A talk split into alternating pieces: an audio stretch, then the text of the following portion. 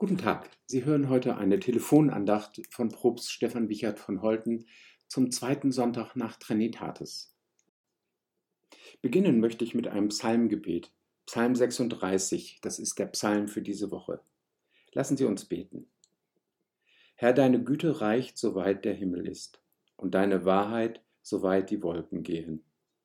Deine Gerechtigkeit steht wie die Berge Gottes, und dein Recht wie die große Tiefe. Herr, du hilfst Menschen und Tieren. Wie köstlich ist deine Güte, Gott, dass Menschenkinder unter dem Schatten deiner Flügel Zuflucht haben. Sie werden satt von den reichen Gütern deines Hauses, und du tränkst sie mit Wonne wie mit einem Strom. Denn bei dir ist die Quelle des Lebens, und in deinem Lichte sehen wir das Licht. Amen. Tut mir leid, keine Zeit. Da ist sie wieder, diese Absage aus der schnelllebigen und achtlosen Zeit, die wir eigentlich mit Corona vergessen haben. Manchmal bereuen wir diesen Satz. Tut mir leid, keine Zeit. Manchmal bereuen wir ihn, weil wir eigentlich gerne mehr Zeit hätten. Zeit für uns, aber noch mehr Zeit für andere. Gott nimmt sich Zeit für uns. Dafür steht der zweite Sonntag nach Trinitatis. Er lädt ein. Er nimmt sich nicht nur Zeit, sondern er möchte Zeit mit uns verbringen. Er lädt ein zu einem großen Abendmahl. Die Wohlhabenden und die Armen, die, die ihm nahestehen und auch die ihm ferne stehen, ganz bewusst Glaubende und Zweifelnde. Gut für die, die keine Entschuldigung vorschützen und keine Ausflüche suchen. Der zweite Sonntag nach Trinitatis ermuntert dazu, Gottes Einladung nicht auszuschlagen, sondern sich an seinem Tisch rufen zu lassen.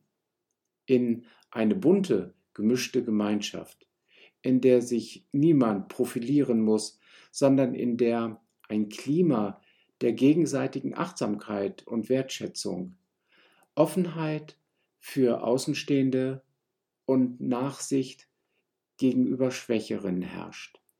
Das ist mehr als ein Traum, das ist Teil unserer Hoffnung, die wir Gott jedes Mal sagen, wenn wir Gottesdienst feiern und ihn genau darum bitten.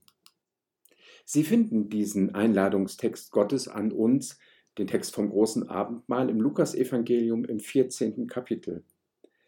Es sind die Verse 15 bis 24. Der Text redet von Würde. Du bist ein Gott, der mich anschaut. Das ist ein Lied, das ich Ihnen heute gerne vorstellen möchte. Ich weiß nicht, ob das funktioniert und eine gute Idee überhaupt ist, am Telefon ein Lied zu spielen. Aber dieses Lied begleitet mich jetzt schon durch die Corona-Zeit sehr deutlich und sehr erleichternd. Und vielleicht haben Sie Lust daran teilzuhaben.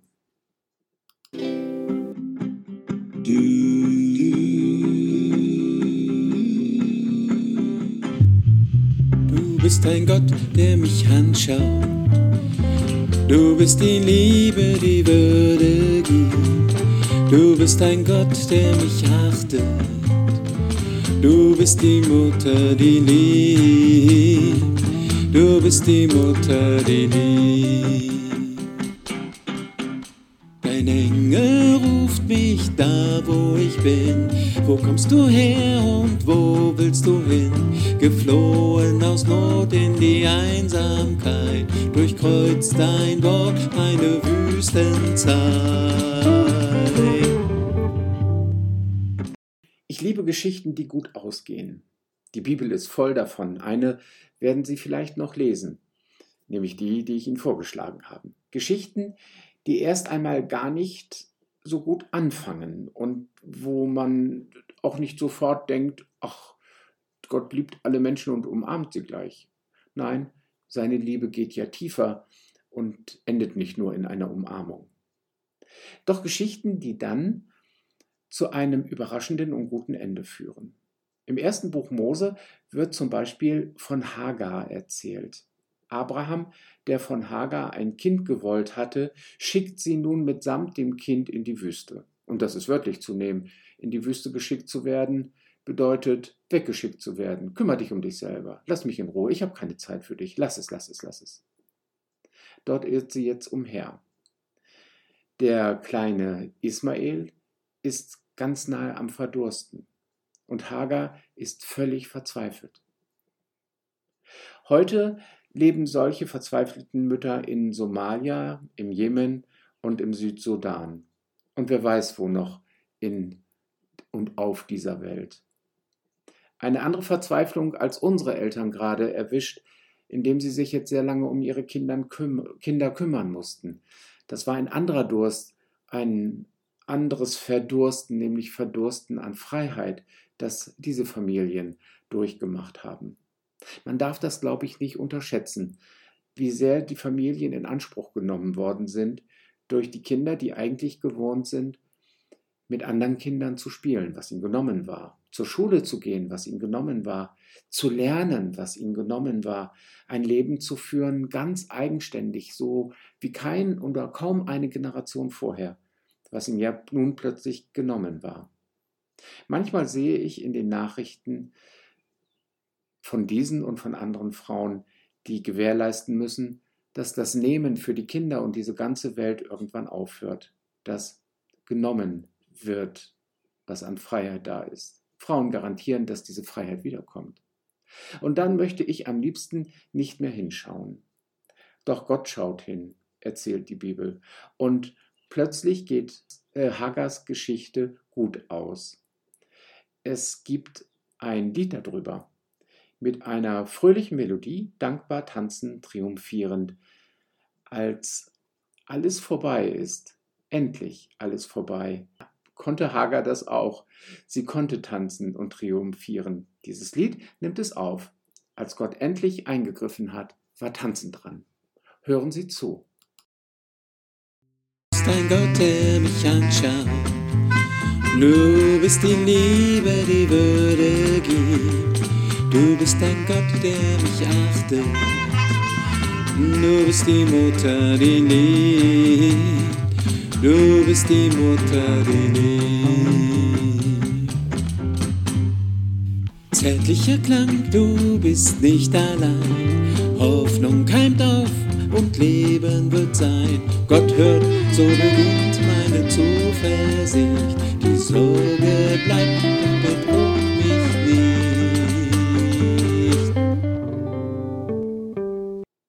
Oktavsprung am Anfang der Strophe verbindet Himmel und Erde. Er greift sozusagen in den Himmel und holt ihn hinunter, mitten in das Elend und in die Verzweiflung hinein. Egal ob die Verzweiflung aus Langeweile oder aus richtigem Hunger, Ungerechtigkeit oder einer schweren Krankheit besteht. Geflohen aus Not in die Einsamkeit. Durchkreuzt sein Wort meine Wüstenzeit. So ist die Liedstrophe. Das beschwingte Lied von Susanne Brandt und Miriam Botmann, beides Frauen, die vielleicht sogar besser darüber Bescheid wissen, was sie damit singen wollen als ich, es spricht die Sprache unserer Zeit. Du bist ein Gott, der mich anschaut, du bist die Liebe, die Würde gibt. Du bist ein Gott, der mich achtet, du bist die Mutter, die liebt. Geschichten können gut ausgehen, wo Menschen sich wahrgenommen und geliebt fühlen, wo sie ihre Würde wiederfinden, wo sie gebraucht werden, wo man ihnen etwas gibt, was Himmel und Erde zusammenführt, in ihrem Leben, nicht nur in einer Strophe, sondern dort, wo es Sinn macht, jetzt, wo man mich ganz wirklich braucht, wo ich einen anderen trösten kann, wo ein Stück Himmel daraus besteht, dass Gott mich gemacht hat.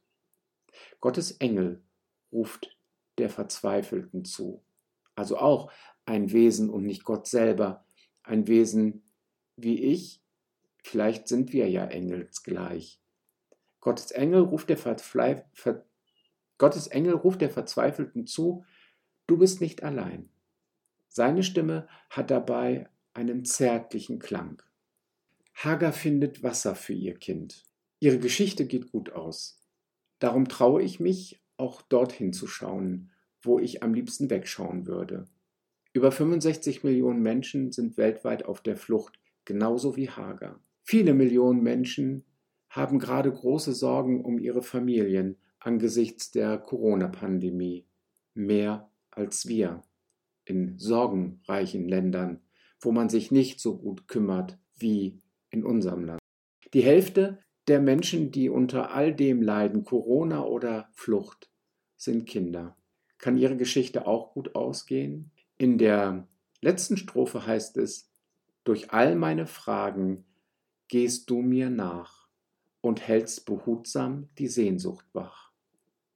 Die Sehnsucht nach einer Welt, auf der es mütterlich und barmherzig zugeht, einer Welt, die nicht mehr von Eigennutz, Gewinnstreben und Gewalt geprägt ist, einer Welt, die Platz hat für einen behutsamen Gott und auf der Menschen lernen, selbst behutsam zu werden, wo sie einander achten, wo kein Mensch seine Würde verlieren muss.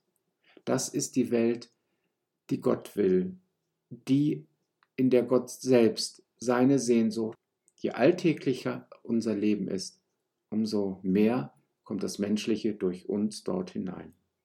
Diese Sehnsucht hält das muntere und sanfte Lied wach. Sie uns beten. Mein Herr und mein Gott, nimm von mir, was mich trennt von dir. Mein Herr und mein Gott, gib mir, was mich führt zu dir. Mein Herr und mein Gott, nimm mich mir und gib mich ganz zu eigen dir.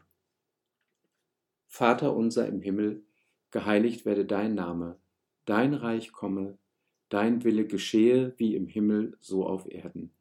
Unser tägliches Brot gib uns heute und vergib uns unsere Schuld, wie auch wir vergeben unserem Schuldigern.